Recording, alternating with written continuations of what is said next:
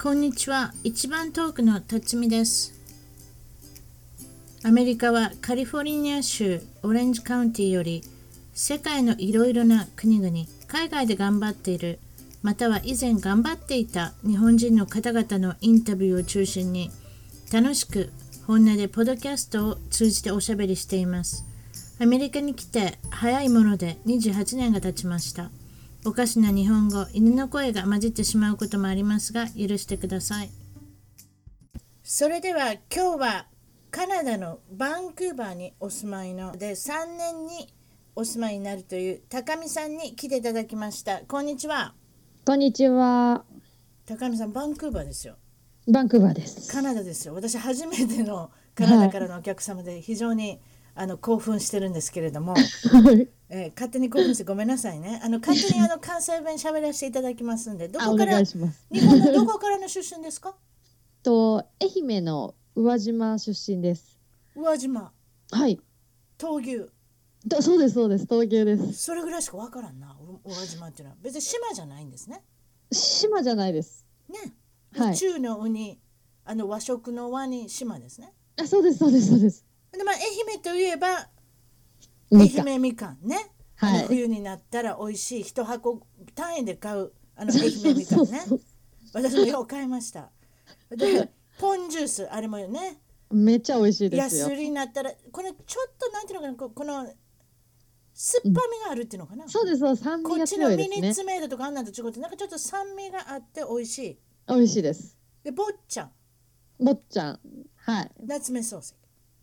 そうです。松山の道後温泉のと道後こ温泉ろですねはい、そうそうそうそうそう。ねそれで伊予館松山城うんうんうん。一六タルトって呼ぶんですかこれあ、そうです、そうです。一六タルト有名ですね。これこしあんでしたっけ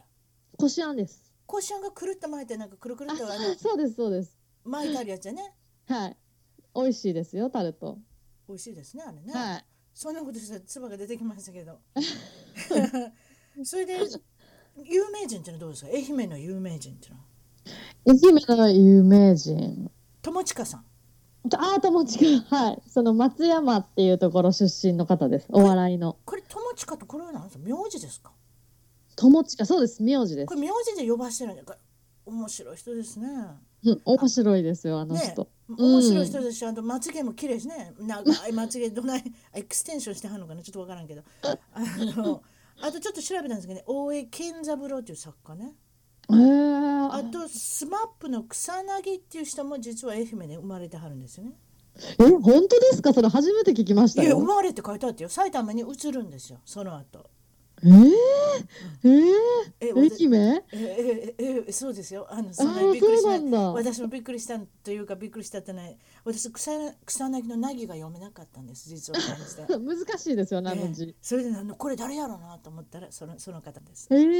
え、私28年もこっちにいますんでねあんまり分かってないんですいろんな ことがあと野球選手の阪神にもいましたけどなんとアメリカのオークランドエイズにいた今村選手ねはいはい岩村さんあはとほんと地元ですよ地元なんですかあの方はい、宇和島なんで、はあ本当に近いです。そうですか内野手ですねああ、とそうなんだ。あそうなんですよ あなたも半分だけ分かってるよねわあとは加納美香さんって書いてあったよ ええー、その情報本当ですか。あそれって嫌ってこと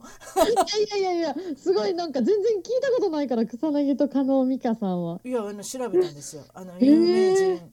ちょ著名人有名人芸能人、はい加はい藤は加い。納美香さんであの加藤加納姉妹の一人ですよ ね。はい、愛知じゃなくて愛媛ですか。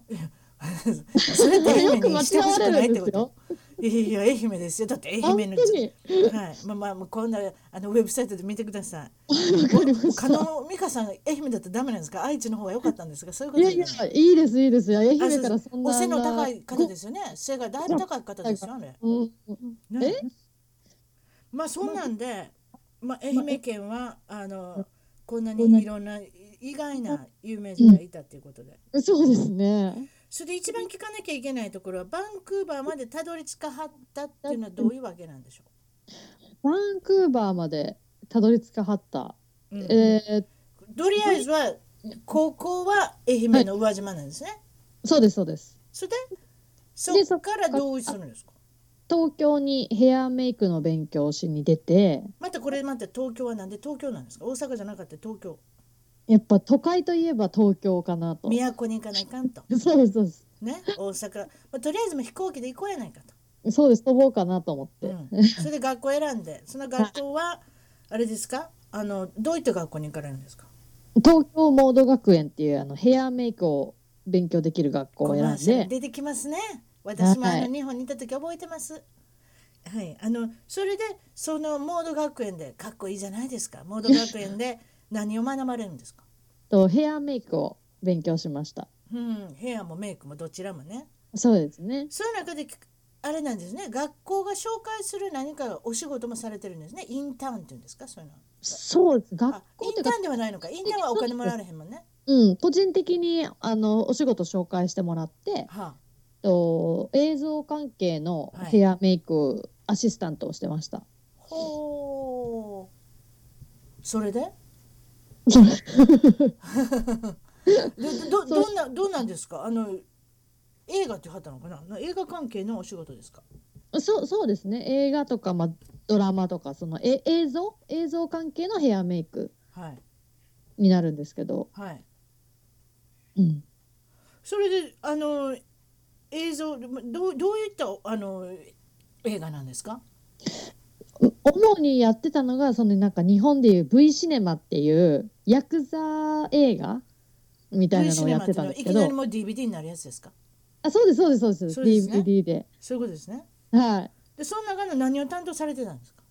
い、のまあヘアメイクと言ってもメイクをするんではなくあなんか血のりをつけたりとか、血のりはい、あ汗吹きかけたりとかあそういうのが結構多かったですね。ほうそれで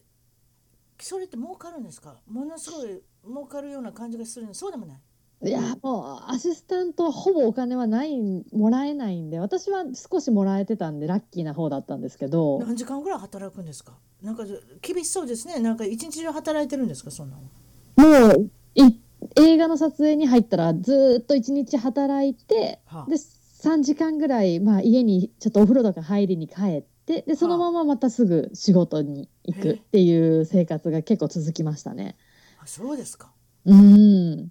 ほうそんなんやったら時給考えたらものすごい安かったのねでそもんなけ大変なこと に 大変なことに時な給るね換算はしちゃダメですね。そういうことだよねはいまあそれもそういうこともあってまああの無事卒業されてはいで今度は何しはるんですかとそれが終わって学校行きながら、あはのい別の学校で美容師の国家試験の資格を取ってたんであメイクもやって髪の毛も切れるようになってっていうことで、はい本格的に、あのどっちのあの免許も取ってってことですか、そうです。で美容室に就職してうん東東京で美容室に就職しました。うん、美容室で練習とかって大変ですか、大変ですね。結構夜中毎日1時とかまでは練習してましたね。これも夜中夜中いつも働いてますね一生懸命高見さんは。ですね。はあもう手とかボロボロにならないんですかいろんな液体とかこの化学液体とかそういうのがいっぱい手にくっつくじゃないですか髪の毛洗うたりお湯で洗うたり、はい。わ私もうすごかったです手荒れ。手荒れが病院すごい通いました。あ病院まで行かなきゃいけない、もうその中でいろいろあのなんていうんですかあのヘアのモデルを使って練習とかもされるんですよねしますします。おこれどうやってスカウトしてくるんですか多分もう街中に行っていきあなりの髪の毛染めさせてくださいとかパーマ練習してるんですけどパーマさせてくださいって声かけます。成功率どれぐらいですかえでもやっぱりかなりの私は確率でひあのモデルさんゲットしてましたやっぱり東京やし、ただやしねそうですねあの材料費はもらうんですけど、はいあもうほぼただみたいなもんなんでね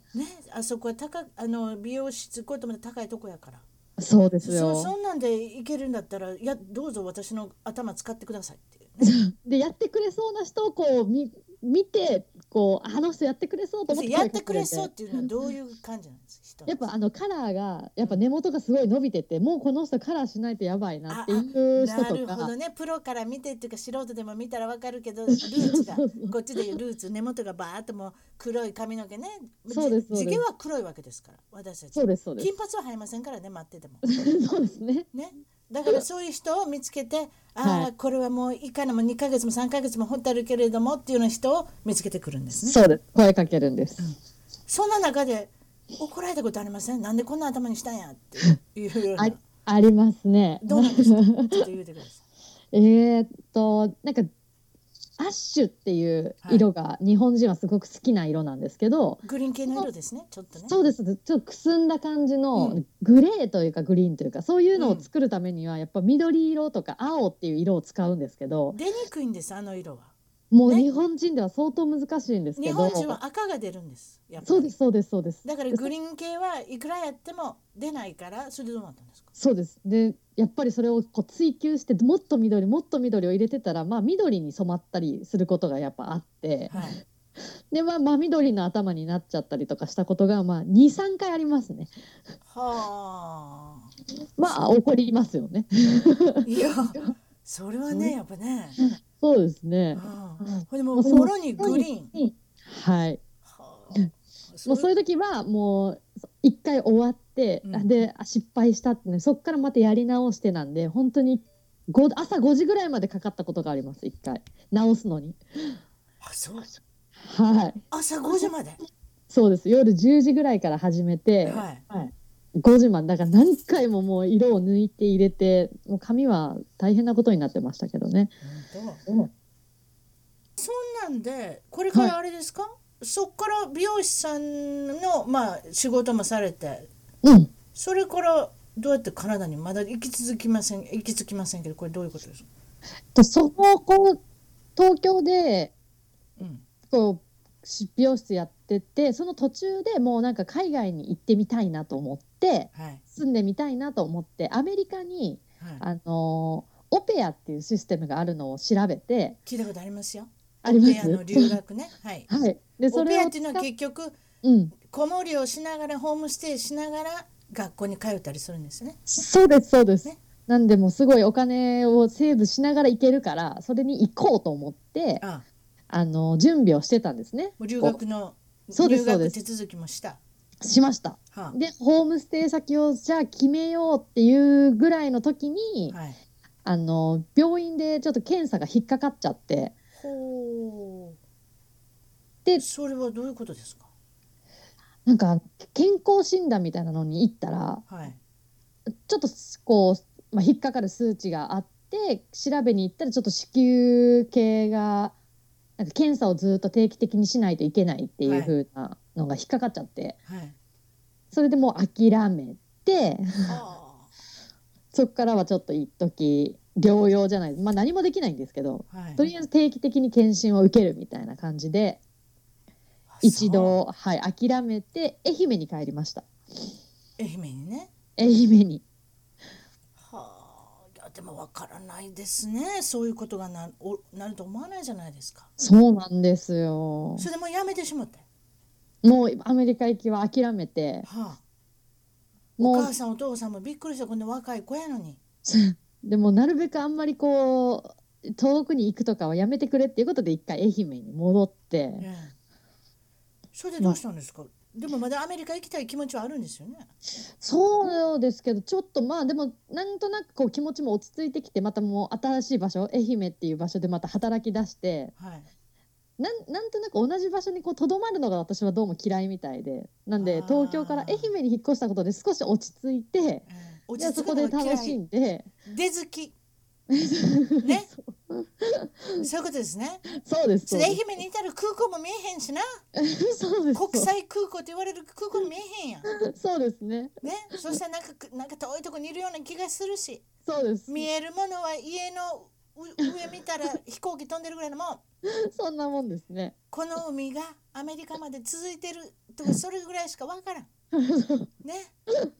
ほんでどうするんですか。まだカナダ出てきませんよ。どうするん出でてすか。こないですでは愛い媛でまあ美容師をしながら、はいえーそう検査とかを受けてたんですけど、まあ、い全然もう状態も変わらなかったんでえ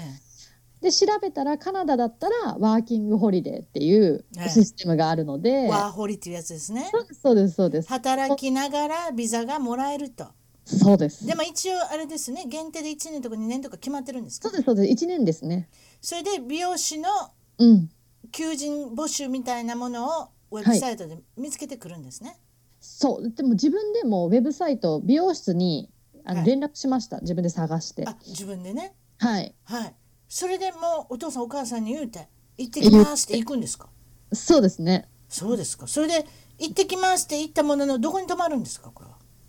一番初めはシェアハウスあ今なんか笑ってます ね。いや思い出したらなかなかなシェアハウスだったんでえシェアハウスっていうのは結局一軒の家を大家さんがいてそこをルはいームメイトと一緒にシェアすると、そうですそうですこれなんですか食事付きとか例えばお掃除付きとかそんなんなんですかそんいなんやそこはもう全くなく部屋だけもう貸してくれる感じであとお風呂とキッチンとかはみんな共同で使う一軒家でしたね。 なんかやばい感じがしてきましたねそうですそうです誰も掃除せんやろみんなでおったら全然しないし私以外が初めは全員男だったんでう、わー最低やなまあ、もう水回りは大変なことになってましたね。うわー食べたらほったらかしそうそうそうそうしかし大家さんもけけえへんのそんなにおお金いただいてるかそんなんでちょっとごめんなさいね私すぐはいあの関西の人間やからそんなんでいくらですか1ヶ月私は一人でいくら払ったんだろう700ぐらいは払ってたと思うんで、えー結構するやん結構します年にね。帰るだけでそんなけそん ないいとこにあったのやっぱりそんなそんだけお金取りにあっていいとこにあったの全然ダウンタウンからは離れてたんで。バンクーバーでもそんなに素晴らしいとこでもなかったわ け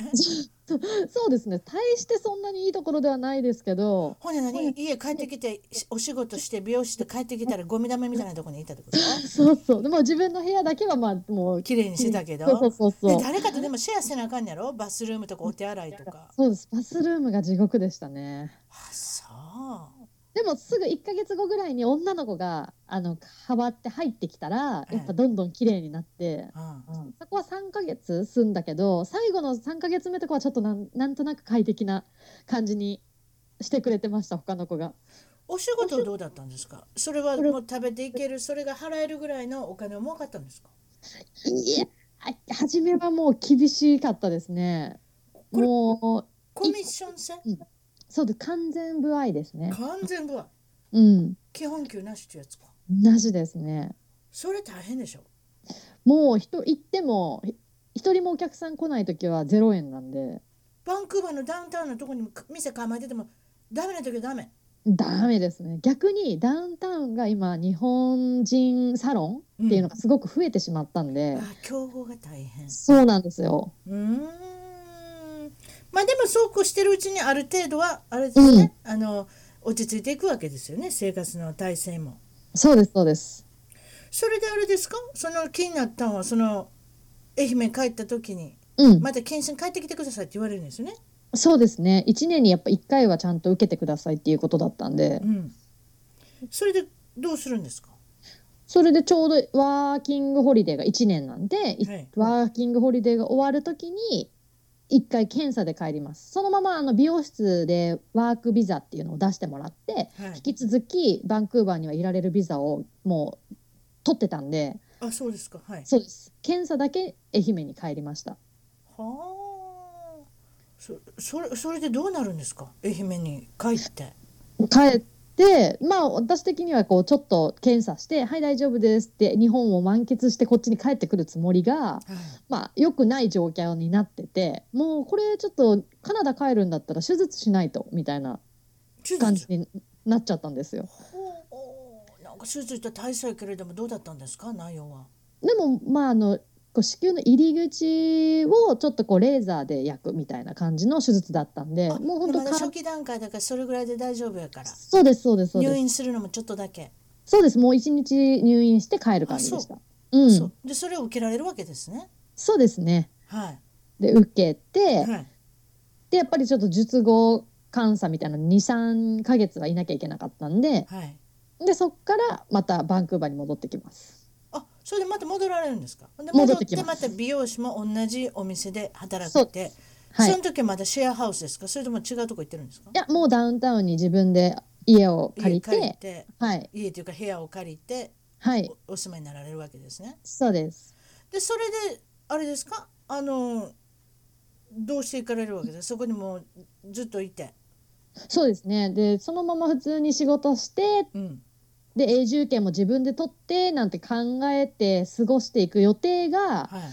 その後、まあ少ししてまた半年後に日本に、はいあのじゅ手術の後の検査みたいなので帰んあなきゃもいけちなかろったんんでねすけど、、はい、検診に来てください と。はい、まあ、で愛媛その病院でやったわけですからまた愛媛に行かないかん。そうですそうです、ねで検査をしにうん日本に帰ったはら、い、あの術後の検査をするつもりがそこで妊娠が発覚して何 そうなんですよまさかのま今さかの椅子から落ちそうにな った。何それ。そうなんですもうドラマみたいな話でえー、みたいまあ、な検査の結果はそそれでいきなりおあれですかお母さんになられるわけですああなたはそうなんですよえー、みたいなお父さんんお母さんにこれ病院からの帰りどう考えていこうかなと思いましたいや相当そうですねドキドキして、まあ、まずはうちのその旦那さんになる人に一応報告しえてちょっと待って一応その旦那さんになるっていうか付き合ってる人ははい知ってはったわけですか、お父さんお母さんはいや知らないですねあ知らないはいあうちのお母さんは知ってますお父さんは知らないしまあ会ったこととかもちろんなかったんで全てが爆弾宣言そうなんですよねお父さん心臓麻痺になるか もそうそうそうまさこれお前カナダ人と付き合ってんのかってそんなそんな感じですかもうカナダ人か誰やどこの馬の骨やいやえー、みたいなもうどんなおろおろでえちょそんなちょっって、 ええと言えなかったみたいです愛よ媛弁で言うてみてください。なんて言うたんだおえー、愛媛えどんなんて報告したんですなんて言ったいやでもいやもう普通に手術あのどうだったのみたいな検査どうだったのって言われたのに、か、いや検査は問題なかったんやけど、うん子供ができとったんよねみたいな感じで言っ伝えたらうん、ほんならなんて言ってたおか お母さんええー、みたいなもうもうええー、みたいな何を言ったっていうよりもまあびっくりしたけどまあでもお母さんはあおめでとうみたいなであいであもい高あ見いちゃんもも、なみたいなうん、高見ちゃんもちょっと考えてみたら17歳16歳の子が身を持ってるわけじゃないもん ね。じゃないですよく考えたら適齢期の方が はい妊娠されてるわけだからはいそれもうはもうまあもう逆に良かったじゃんみたいなお母さんは機そんな会感があじったらいいじゃないのみたいな、ね、そうそうそうそういつできるかわからないこれは神様からの授かり物ね。そうです、うん、それで今度はそのご主人もお父さんになられるわけですね、ご主人っていうそかうですご主人って言っちゃいけない彼氏もはい そうですそれであれですかあのスカイプかなんかでやったんですかそうですね連絡してスカイプ婚約あは婚約かあ婚約会見って言ったく言ったのか 妊娠プロポーズの報告会見をするわけ ですかそうですそうですはあすごいねそれであの彼氏どう言うたんおーみたいな感じでしたけどでももうすぐじゃあじゃあ結婚しよっかみたいな感じでしたねわあよかったですねそうなんですよもうあよかったみたいな私も あそっかよかったよかったと思ってでご両親もそれで、まあ喜んでくれたわけでご両親も入ってくるんですかスカイプにちょっとお邪魔させていただきましたそ うできそうそじゃれないはでしすなかかったですあそう なんです後かで、はい、親に私から話して、ええで後でうちのその彼氏からお父さんとかお母さんに電話をしてもらいましたそうですかこれまたあれなんです遠いところの人なんですよね日本人ですけど札幌ですねね日本人の方なんですよねごあです相手はねはい札幌はいあの町に行ったら太るって本当かなうん間違いないと思いますものすごい美味しいねいろんなもんがねめちゃめちゃ美味しいですはあラーメンあり海の幸ありはいそうですかそれであのーどうされるんですかに妊娠されてまたバンクーバーに帰られるわけですかそうです。もうどうどうせというか、やっぱりせっかく出産するんだったら、カナダで出産したらね、カナダの国籍もいただけるんで、うんもうカナダで産みたいっていうことで、もう帰っすぐ帰ってきて、すぐもう妊娠2ヶ月とか3ヶ月の時に帰ってるわけですかはいはいはいはい、なんでこっちカナダに帰ってきて、いうんその妊娠してる時にこのつわりっていうのはあったんですかや全然なくて、しなかんもか本当食にべたいものが変わったとかありますかなんかでも果物果物が好きになったすいやもともと好きだったんですけもどっと、好きなんになっかたはい、すごい好きになりました。ほうずそれっと果物食べてましたね。果物いっぱい食べてたはい。はあそうですかあの妊娠したら変わるって言いますよねなんかい聞きますけどねあ劇的に変わった感じはなくてでもよく言うあのベタなお米を炊いた匂いがダメだったとかあれはありました。私もチキンのねうん鶏肉のね、うん、炒める匂いがねもうつらかったなんかありますよね匂いの方がやっぱふーんって匂ってくる結のがね構、うんいやでもね私ね2人目の子をあの妊娠してる時ははタコベルってあるんですよタコベルって聞いたことありますアメリカいいやのないですね体ないんですか多分ない気がするあそうですかもうシアトルで泊まってんのかな、あそこの上まで行かんのか ないやべ有名なまあファーストフードですねタコベルってメキシカンのファはーストフードなんですが、あそこのクランチータコっていう、まあ、一番有名なあの一番安いやつね、いうんうんそれうんタコベルのタコが食べたくなるんですよあのゆ夕方の4時5時になってあ そ うそれなんだで娘を「よいしょ」って後ろに乗せてまだ娘ちっちゃかったですけど1歳半ぐらいかなそそれを連れて私はドライブスルーに出かけてタコベルを食べるんですよえタわざコベわルのざクラ買いンにチ行くぐらい食べたかったってことです食かべてお腹が空くからお腹が空いたらタコベルが食えべる、ーそしたらうちの息子やっぱ好きですよそれ。あそうなんだなんかよ言いますよね妊娠中に好んで食べてたもの好きになるって、でもねお菓子の話で出てきたらね私ピタッと止まった、その癖がいやでもそれはあり美ます味しいと思わなくなったうんそういうのあるんですよねあれありますあります余談ですけどねうんそれで無事あのバンクーバー帰られてあの出産の時に、はいあれですかいかがでしたかあのあカナダで出産するっていうのは英語分かりはるんですかどれぐらわいからないですまということでご主人があの、うん助けていろいろラマーズ法とかいろいろ言ってみたんですかあでもそうですね日本語で学ぶって日本式の出産クラスみたいなのを取ってたんで日本人多いってことカナすダごく多いですねカナダはあワーホリの関係で多いのかもあると思いで思うしやっぱり永住権が取りやすいのでちょっと言ってみてください。それあのうん聞きたい人もいると思うので、私も聞いてみたい。どどういうふうに取りやすいんですか。やっぱ日本人日本食だったりとかい私たちみたいに日本人経営の美容室だったりとかそういうのの需要が多いのでうんやっぱり日本人じゃないとって言ってくれる企業があればうんやっぱりビザがそこに降りやすいんですよ。ほうなんでどうしてもカナディアンの方が寿司飯を握るっていうのは難しいから日本人の寿司シェフが欲しいって言ったら特ビザが技降にりなるるわのけでで。すね。それがね。そうですそうですなんでやっぱり今オーストラリアとかもちょっと難しくなってきたっていう聞いたんですけどあそうの向こうで取りたかった人たちもだから取りやすいからってカナダに結構流れうん、てきてすてごいですね。この南半球から北半球 にもう日本人は永住権が取れるとなったらダダーンって攻めてくるわけですね。そうですなんでうん今はすごい特にまたバンクーバーのダウンタウン周辺だったりとかはもうすごく日本人は多いと思います。なんか私もねバンクーバー行ったことあるんですけれども、はい日本のラーメン屋さんとかねすっごいだ今もうありますね。はいで私ももう日本食が食べたくなってあそこのバンクーバーのとこからこうアラスカに行くクルーズのやつ乗っていたんですけどそれでやっぱ日本食なんかそんなとこにあんのかなみたいないやいやいやいやもうたくさんたくさんありましたよすっごいあります。そうすると美味しいと思います。本当に普通にこっちの日本食は。美味しいですけどどういうとこ行くんですかえー、どういうとこダウンタウンにいっぱいそのジャパレス日本食レストランってあるんですけどジャパレスいいなそれスタバみたいなもんですね、はいあそうですね ジャパレスがジャパニーズズレストランってちょっと長いかやっぱジャパレスって言っておいた方がいいなそう日本人にしか通じないかもしれないです日けど本ね人そ好きね短くするのうそうそうそうんうそうですねううんんそれでいやどういうとこ行くの美味しいとこ教えておいてあーイイエールタタウンにあるジュノっていう、うんそのジャパレスもすごい美味しいんでよく行くし、他特にあれやろ天ぷらとかでも天ぷらとか家でやりたないやろ絶対やらない私はあんで、ますりやりたやりたないやろそしたら食べに行ってええやな、うん、 もう外で天ぷらとあとお寿司、ね生魚はそそれできへんもんねこの二つ天ぷら揚げ物うんそれとお寿司いやできるんですよ、やろうと思えばできますけどそこまで努力しないっていうだけしであなっいてしないです。ねえもうそれは外で食べるものって思ってるんで。うん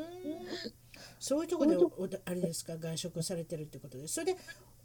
親になられてなんかうん。どういった感じになりました自分が親になるって突然でしたけどはい。なんか変わったなと思わ思われますかうん、まず親になる前は自分はあんまりこう、まあ、子育てをしながらずっと家にいるとか本当無理と思ってたんですよ。やっぱり外に出たいし出先やからね。もうしたいしって思うんですけうど、んでも今実際子供持ってみたら、うんまあなんかこういろいろ表情も変わるし、まあ、日々成長してるんで、うん飽きないじゃないですか見てて、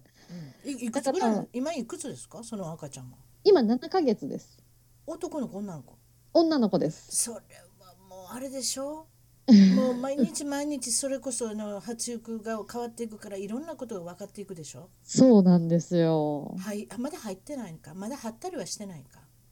あ今もうはいはいは一人で立ち上がったりとかしてはいまはすして一人でしたかで7ヶ月の子が早いですね、は早いと思いますだから結構あもうこんなことできるんだとか思ってうん腹立つもんだな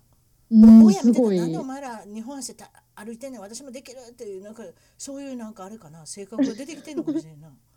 どうなんだろう私にもできるっていうもうそれもう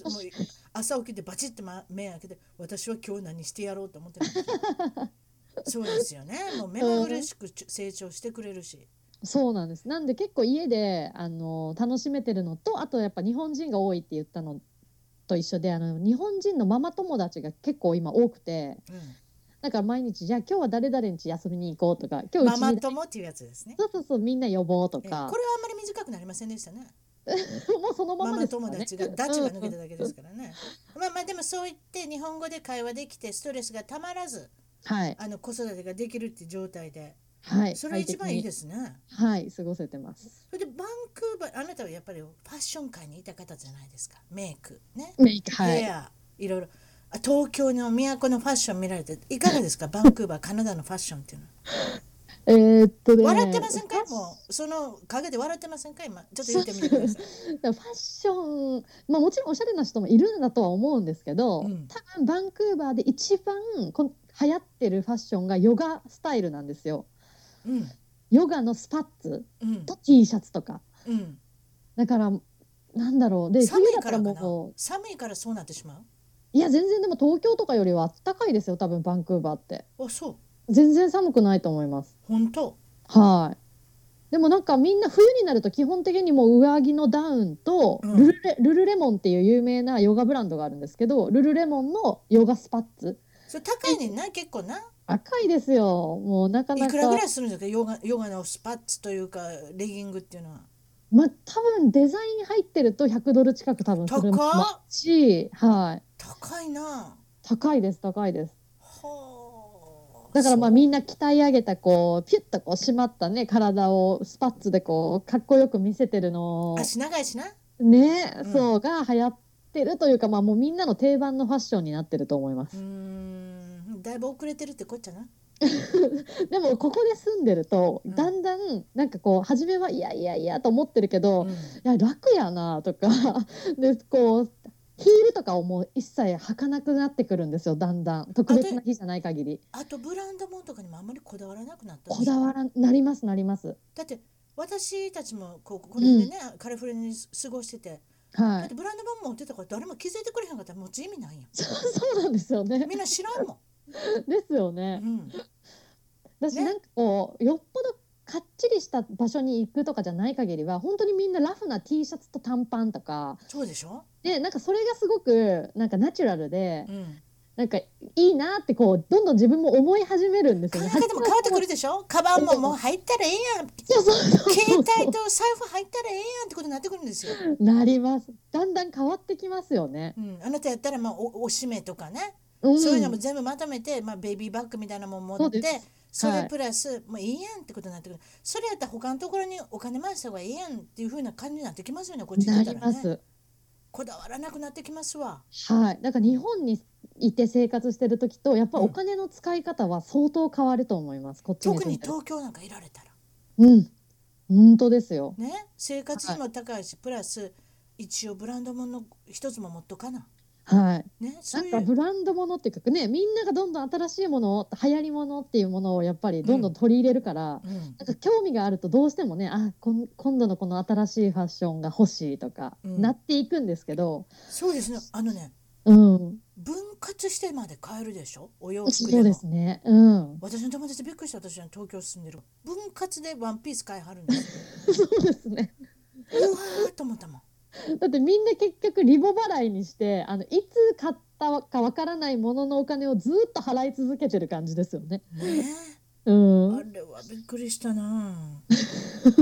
ねえ。まあまあでもあのいろいろそのまあカナダのファッション言うてくれはってうん、あとはあの何を喋ってくれたんかなこの間。なんか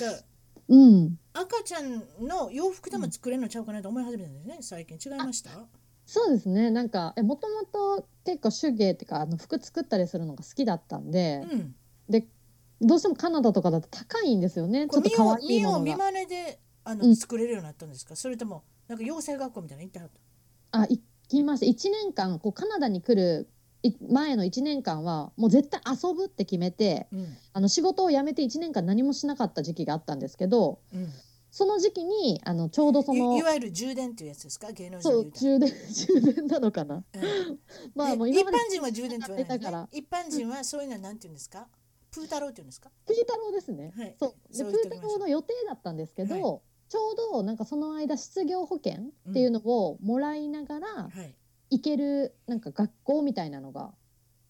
あったんですよ地元に。職業訓練所みたいなもんですそかう。ですそうですそれそれそれ職業訓練校っていうのがあって、うんであなた私もあなたカナダ三年しかいないのも日本語忘れてますね。忘れてますあすいませんごめんなさい。で職業訓練後に行ったわけですね。そうそこがちょうどうちの地元の職業訓練が要塞だったんですよ。うん。なんでそこに行ったらほんとすごいいい勉強させてもらって、うんもうなんかパターンの起こし方から、まさすがやあねもちろん脱ぎ方からい全部できたんで、うんなんか今自分でなんかこういうの作りたいなって思えばまあすごい綺麗なものができるかどうかは分かんないけどある程度はできるようになったんでうん。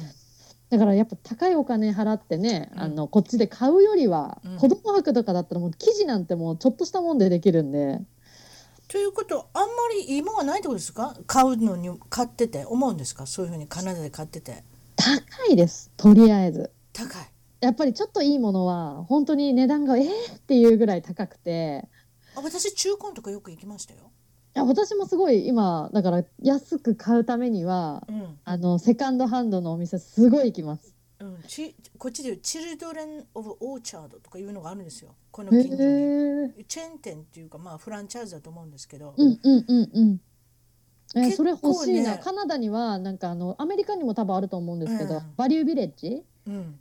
はカナダにもあるんでそこにはよく行くんですけどねそしたら結構いろんなもんがねあるんですよ、もう子供さんの服なんかもう下手したら1回しか着てないようなもんどんどんね、持ってくるでしょそうですねそしたらもうブランドもんも何からもういろいろあるんでねそういうとこ行ったらねい結局3ヶ月か4ヶ月着るだけでしょ大きくなるそもんうそうそうそうねえ子供さんって、うんだって7ヶ月のお子さんでも7ヶ月用のですか今着てんの6ヶ月用6ヶ月用のものが切れますね。ねであと多分こっちのカナダとかのあの商品になると3ヶ月から6ヶ月って書いててもうめちゃめちゃ大きいんですよね。体大きいから なそうで日本絶人と対こんなに、比べてねあの育っても足長くならないだろうっていうぐらいズボンが長いんですよ。ううちはごめんなさいうち逆だったんです、うち逆足が長かったんですか逆うにち。はだからアメリカ人のお父さんやから、なはんで日本人が出てきてないんやろってもうだ買う服とあのなんとかパセンタイルって出てくるやろこれぐらい、うんこの子はどれぐらい成長してんのかって、はいはいはいはいはいうちの子みんな95%い。ええだから私のこの血筋は何も入ってないのかっていうぐらいに大きいんですよだからでもめっちゃいいじゃないですか。めっちゃいいって言うけどやねだんだん高なるもうどんどんどんどん買わなきゃ服をえでもいい全然そこにはかけてあげれる。あなそんうかかうちの子全然足が伸びなくてねなんかどう足が伸びザない日本人のやめてください急に成明日から引っ張っ引っ張ったりしないでください引っ張ったからで伸びるもんじゃないですから、長気をつけます。うん、いやでもね うん。そうよね洋服女の子楽しいやんでもこそうっでちすね見てて、男の子なんか青とか緑とかそんなの終わりやもん確かに。女の子やってもうそれがもう諦められないあーこれ可愛いなーってでもこ れ諦めたらまた誰かに取られるかもしれないと思ったらパタッとまた買ってしまうし確かに女の子はもう可愛いですよ知らない間に1時間2時間すぐ経つでしょショッピングするからそうですね。本当に。ねえ可愛いし、うん今着せとかでもね今ねピンクとか着せとき なほん着なせらとねきなく5歳なるから5歳ぐらいになったらなピンク着るの嫌とか言うで、なんかそうよく聞きます。フリフリも着せとかないとうん着なくなるようみたいん、急になんで青着せてって言い出すねんな。えへえ。なんでピンクとか着てくれへんのうん青の方がかっこいいからとかねあえー、そうなだんからもうねもうだ何も言わない7ヶ月ぐらいのねそれこそ何も言わない子にはねどんどん着せといてください写真も撮っといてくださ いあとでいろいろね意見が出てきますのであの人そうですそういうことね。ですあとあれですよね母乳でしょ今ね母乳っていのかなそうです、そうです、母乳でねす。それやったら、あれやん高見ちゃんの好きなお酒飲まれへんなそうなんです よ。早く断乳がしたいような、でもねやっぱ断乳しちゃうとご飯ね、あのーしっかりあげないといけなくなっちゃうから、せややっなぱりおっぱいの方が楽なような。うん夏までにはどうにかビールを飲めるようになりたいんですけど。何に憧れてるんですかあの憧れる体もいっぱいあるでしょ いや憧れててそのビールの種類ああ、ビールは、うんカナダに来てから、うんその IPA っていうちょっとなんかか臭みのあるビールがあるんですけどそれにすごいハマってます。いやハマっあなんか泣いてるよ なんかハマってるえちょっと泣いてるなんかハマってるっていうのはあ,、うんあれやなご主人が横で飲んでるんですか飲んでますね。 IPA をこれは家で IPA ってうんいうのはこっちで言われるあのインディアンペールエールっていうんですね そうですそうです。で私はちょっと調べたんですはい。あのもともとイギリス人がこうインドの植民地だったじゃないですか、その時代にうんうんうんインドに行ったイギリス人が現地の水を飲むと当たってしまうのでそこで水分補給の意味合いもあってビールを送ると、イギリスイギへリえ。スからねそれで希望法を回ってインドに上がる船旅では赤道通過時の高温下で腐ってしまうそれを防ぐために大量にホップを投入し腐敗しないビールとして送ったと言われている、なるほど。とウェブサイトで調べてきましただからホップの味がいっぱい入ってるってことですそうですすごいです。ねいやうちの旦那にちょっと IPA のこと聞いたらちょっと違うこと言われたんで私はあなた いやこれウェブサイトに行ってもう一回調べても全然違うことだったんで、そまあ、一応あの 宿題で私調べてみたんですでも興味あるでしょあのこっちもねアメリカも流行ってますよその IPA ですよね。今多分日本でも少しずつ流行ってきてるみたいですよあ。そうですかはい。なんかクラフトビアが今日本でもすごい人気でどんどん奥増えてがきてるみ深たいいでしょ昔のだからその地元のお酒とか、うんうんそういうふうなノリで今地元のビールが流行ってるんですよねそうですね。地ビール美味しいですからね。自分で作らないんですかこれがなかなか難しくて話を聞いてると。結構奥深いですあれも私そのうですよね。私の知り合いのイギリス人作ってますけど2人ほど、あれいいなと思うんですけど、やっぱりちゃんと豆じゃないと。うん、いや豆じゃないとダメそれとねですよね初めの方はあんまり上手にできないからね飲んでみ、うん美味しいよって言って飲んでみたけどうん美味しいって言えないで もねその人やっぱり 2, 年も3年もずっと作った後美味しいのできてできてきましたからねやっぱりあれあも、、そうなんうだ。ん、あの年々上手になるってことですよねそうですね。そうだと思いますよ、へえほななんかお買い物とかするのもあれですかやっぱりうん。子供さんのお買い物が多いですか自分のお洋服よりも最近はどういったもおう店が好最きなん近ではすかそうですね。自分の服とか本当買わなくなりましたね。カナダでどういったお店に行かれるんですかいやでももう本当最近全然お金かけないからあのセカンドハンドしか行かなくなっちゃいました。一人増えるとお金いるでしょえそうですね。ねうん。それ例えばあの今度美容師さんにまた戻ろうと思ったらあれでしょ、うん高いでしょ結構人に見てもらってそうじゃんどうそうですねやっぱデイケアに預けるとすごい高いからその預けるために働くみたいになっちゃうと思うんでうんちょっとなかなか難しいかもしれないですね。なかなか難しいよねうんまあ、そういうことになってきますよねまた将来的にもまた美容師さんにねあの、うんあの戻られたらそれはそれでいいのかなとも思うしさっき言っておられたあのまあお洋服作ったりねうんうんそういううのん。もいいけど、それでさちょっと最後いつも聞いてるんですけど宝くじで3ミリオンダラー3億円が当たったらどうしますかっていうの、すぐに家を買います。どの辺に買うんですかバンクーバーってもう見当がつかないでも3億あったらやっ家ぱ買えますこういや買えます買えます。そうですかやっぱりもうボーンとつつぎ込んで一軒家のでっかいのを買って、うん、よあのテナントを入れます。う 考えてんなやっぱりはい、私あの大家さんになるんできっちりあのワーキングホリデーで来る子たちからこう そうじゃああのシェアハウスの時にぼったくられたようにそうそうそう高見ちゃんもはテいナント入れてはいそれちょっと余ったらなんか犬も好きやねんねあなたねそうなんですよ犬何の犬飼いたいですか3億円でちょっと余ったらやっぱ自分的にはあのブサカワ犬が好きなんで、まあ、何フでレすかッシブとかボストンテリアとかあの辺がいいですね。ちょっと鼻がプチュってあのそうでプチすュっそてうなっです。たやつですかあの、はい飛行機乗せてダメってやつね あそうそうそうそうそボストンテリアあのーブルドッグ系統は、はい飛行機乗せちゃダメっていうカテゴリーに入んねんねあの人あのワンう。ちゃん確はか夏だけとかじゃなかったでし夏ただっけけ。かないやだけだからそのワンちゃんがいてる部屋が暑くなったりして呼吸困難に陥るからやねんね、そうですよね。ボクサーとかねうんうんうん。えうんどないのどないのが欲しいっておっしゃったのまあフレンチブルかボクスあーボストンテリアが私はすごいなんか個人的には好きなんですけど。いや高いですよそのフレンチブルドッグっていうの はアメリカでは3000ドルからですあそんなにしますか。うんそんなにします、へー普通のブルドッグそんなしないようんうんあうのん、うでっん。かいやつねいやあのフレンチブルドッグのちっちゃい可愛いのねはい。あれは高いんですよまあ、ちょっとブルドッグはちょっとサイズ的になかなか難しいですからねあ買うれのもなんがか癖のある顔してますけどあれが好きやったらあればっかりの人もいるしね犬って可愛いですけど犬って何ねでも可愛くなるんですよ別にそ,、そうですねその辺でもらってきても確か結に局、はうん、うちも2匹いますけど1匹目は買ってでも2は匹い目はなんかかわいそうに思ってきたから拾ってき拾ってきたっていうかそういうねあはいはいはいはいあるじゃないですか犬のこの保険者みたいなとこかはらいいただい,、い、ただいてくるっていうね、はいそういうシステムがあるんでだ今からカいナダもそっちの方がポピュラーになってきてると思いますや子犬屋さんがないんですよアそメうでリすカよのね私たちの住んでるところは、もうね子犬を売っちゃダメってことになったんですよそうですよねブリブリーダーさんは大丈夫ですかブブリリーーダダーーもは大大丈夫みたいですね大丈夫ですよね子犬屋さん私子犬屋さん行くの大好きだったんですよ昔から、見るの癒されますもんうんでね、見てああこれがなんていう種類かでああ可愛いなって別に買いませんでしたけどね、うん、うんうんでもあんな見に行くの好きだったんどそれがその楽しみが最近なくなりました ね。